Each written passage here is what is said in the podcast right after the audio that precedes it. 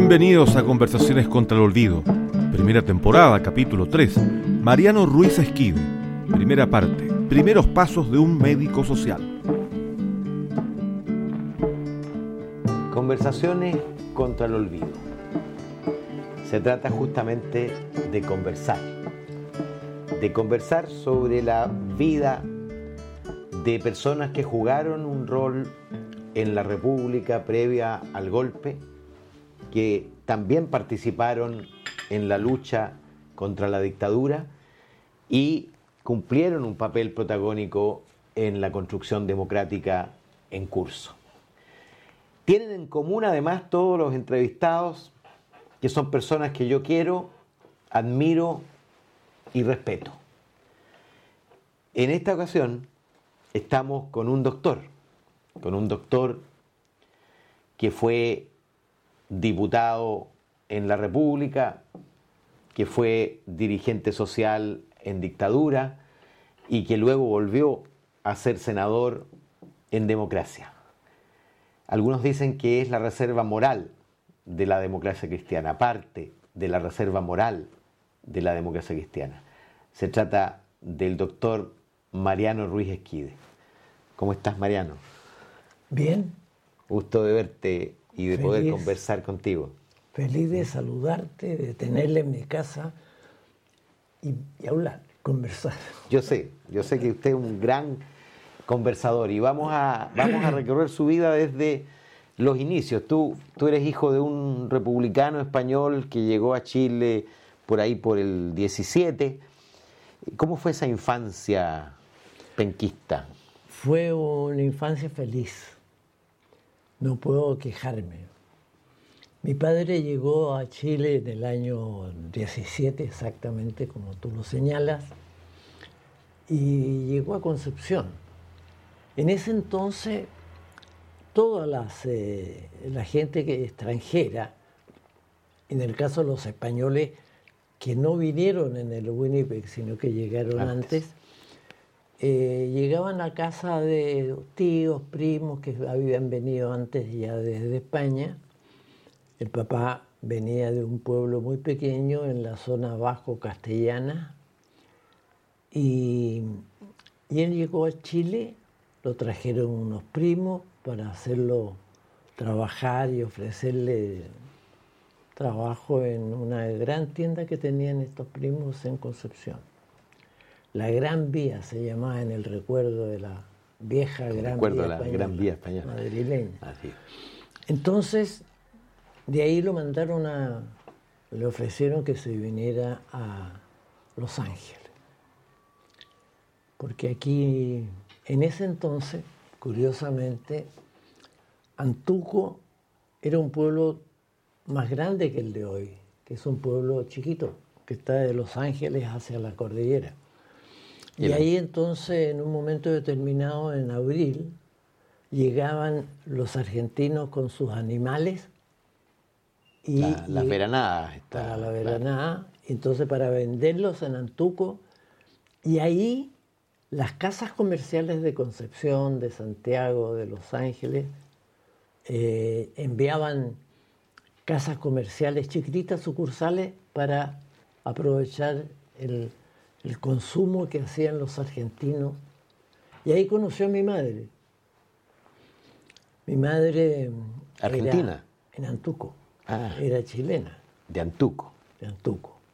Hija de un gran abuelo mío conservador, que se opuso a cualquier matrimonio con mi padre, porque no conocía nada de él.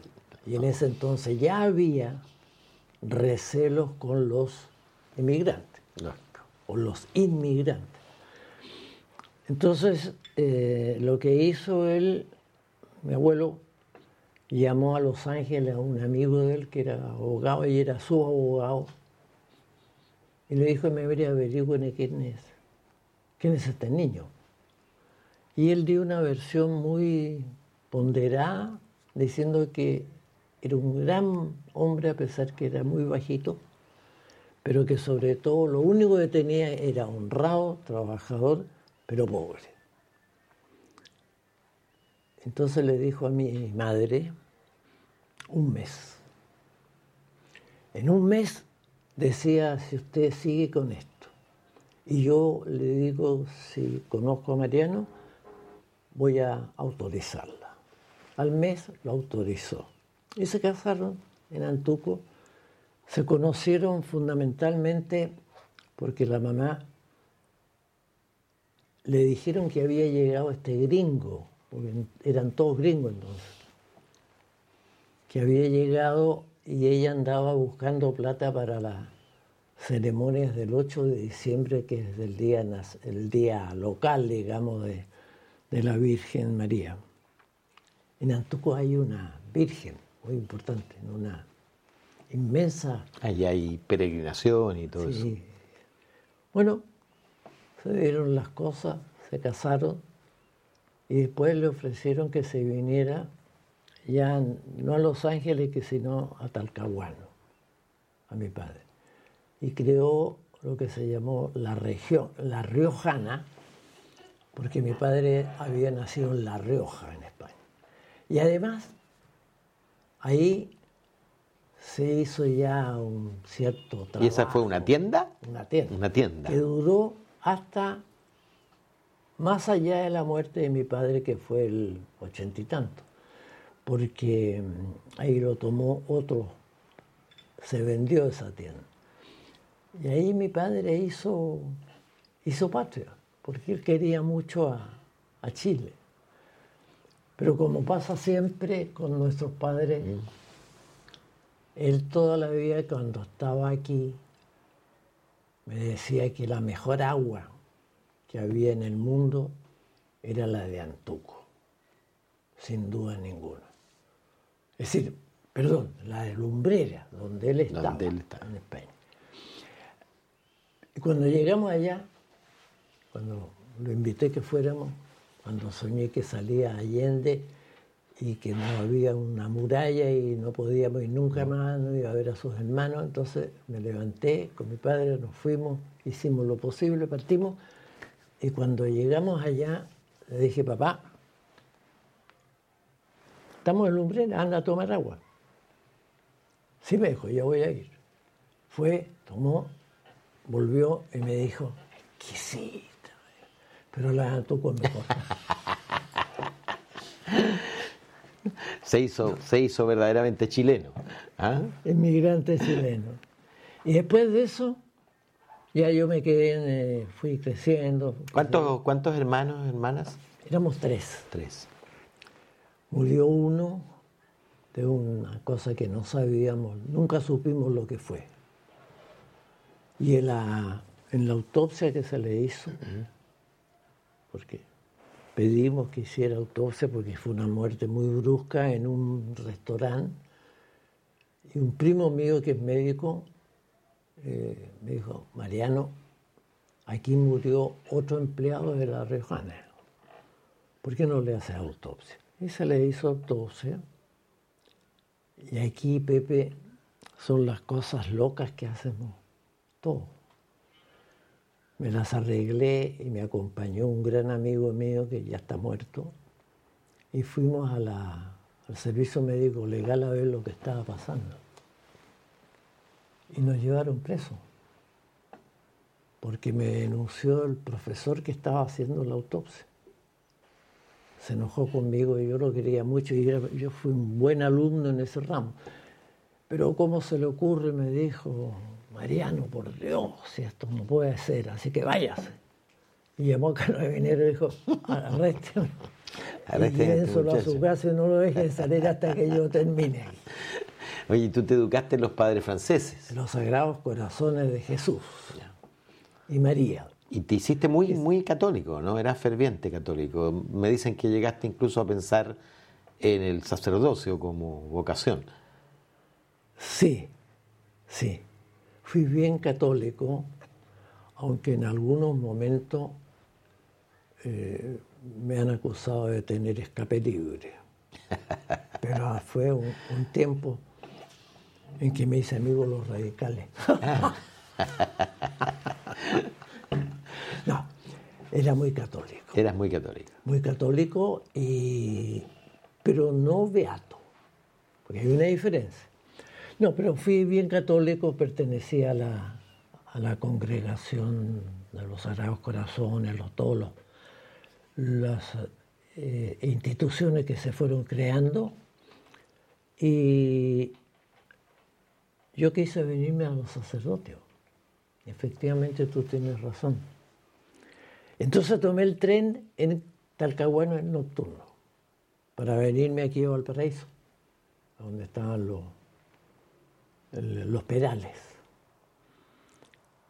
Llegué ahí a San Rosendo y ahí uno se cruzaba con el nocturno. Ahí tenías que conectar, hacer la conexión. esperaba como 20 minutos. Y en vez de demorarse 20 minutos, el tren que venía al sur se demoró una hora. Y en esa hora algo pasó en mi cabeza, pero no fue ni niña, ni amores perdidos. No fueron las mujeres, no ¿estás seguro? ¿Me puedes convencer de eso? ¿Y no fueron las mujeres, el gusto por las mujeres lo que te impidió ser eh, cura? No. No. No, fíjate, fue una cosa muy extraña. La sensación de entrar a un lugar del cual nunca iba a salir. Porque en aquel entonces era, se saldría un cura claro, cada mil. cada lustro. Entonces me volví. Y después de eso, me quedé en Talcahuano y quise entrar a leyes. Y Hiciste un mes incluso, entraste a leyes. Claro, no, entré. ¿Mm? Pero mi madre, que tenía mucha influencia en mí, no por imposición así brutal, sino porque la quería mucho, ella era prima hermana de, de un diputado que se llamaba Mario Ríos Padilla, el padre de un padre, del que fue senador. El fue senador.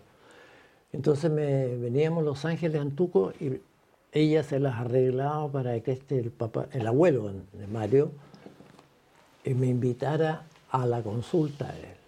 Y así me fueron lavando el cerebro y terminé siendo médico. Tú eres médico de la Universidad de Concepción. Mm. O sea, estuviste ahí, no sé, la carrera dura siete años. Y luego hiciste un posgrado en hematología en pleno franquismo en, en Madrid. ¿Ahí cuando te fuiste estabas casado ya o fuiste soltero? No, mi señora, yo me comprometí con ella aquí. Antes de partir. Antes de partir, con el ánimo de que ella se fuera cuando yo terminara la beca y después hacíamos la luna de miel. Pero llegamos a, a España, llegué yo a España en el tiempo de Franco, donde las costumbres eran extremadamente severas. Más conservadores que en Chile incluso. No, mucho más. Te voy a contar cómo fue. Llegué y llegué en plena fiesta de la primavera en Madrid, donde se había salido reina una descendiente de chilenos. Ah, sí. Y yo, obviamente, caballero, la fui a saludar y la encontré extremadamente bonita. Me imagino. Entonces le invité a tomar un café. Y ella me dijo, sí, pero no puedo si no vamos a ver a mi papá. Entonces partimos a ver a su papá y su papá me hizo un interrogatorio de una hora y media, de dónde era, Por un café, tenía, todo café. Y al final, cuando íbamos yendo, me dice, mire, doctor, esta es mi única hija. ¿Para qué le digo más? Usted me la cuide y está mi casa abierta. Si usted no la trata como lo merece, no vuelva nunca más. Y después que me encontré con ella, le dije, bueno, vamos a tomar un café. No me dijo, porque mi papá dice que los sudacas los sudacas los sí, son muy diablos.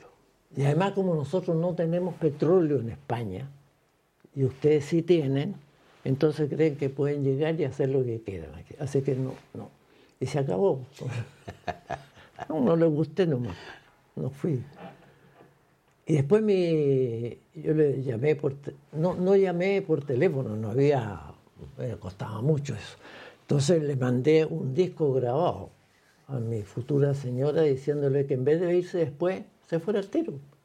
Y que le dijera a su padre que la plata que va a pasar para que te vengas en un año más, te la pase ahora y te vienes de inmediato. Y estuvimos un año y medio en España. ¿Y se casaron en España? Nos casamos en España, en, en San Sebastián, en, la, en esa iglesia maravillosa que tienen ahí los asturianos, es decir, los gallegos. Y estuvimos un año y medio, recorrimos prácticamente España, un poco de Francia, no mucho porque eh, yo me encontré allá con un amigo mío aquí, eh, que casado con una profesora del, del colegio que yo había tenido. Entonces me dijo que estaba un enfermo, un hijo en Chile, que por favor le prestara plata para venir. Y yo, corazón de abuelita, se la pasé y nos echó a perder todo el viaje, porque no me devolvió nunca. Y tú, justo antes de partir habías ingresado a la recién constituida democracia cristiana, que se funda en el 57. Eh, tú a esas alturas ya tenías 27 años. 27 años. ¿Y por qué la democracia cristiana? ¿Cuál era el llamado? ¿Cuál era la identificación que te producía esa decisión? Mi abuelo era conservador, líder de Antuco, conservador tradicionalista. Pero yo el año 90, 46 estábamos ya en, eh, en segundo año, estábamos en la secundaria. Y apareció ahí la, la candidatura de Eduardo Cruz Coque. Médico también. Médico. Eh, conservador social. Conservador social.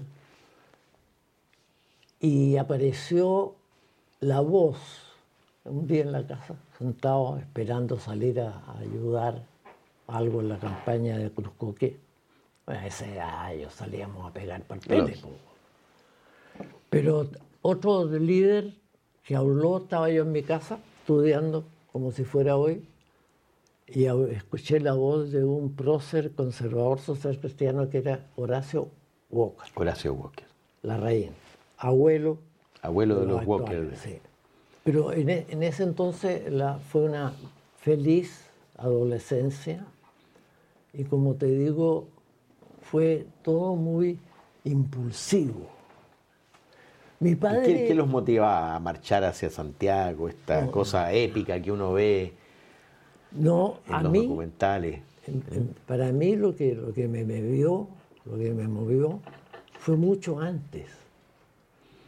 A mí me movió la campaña de Pedro Aguirre Cerda.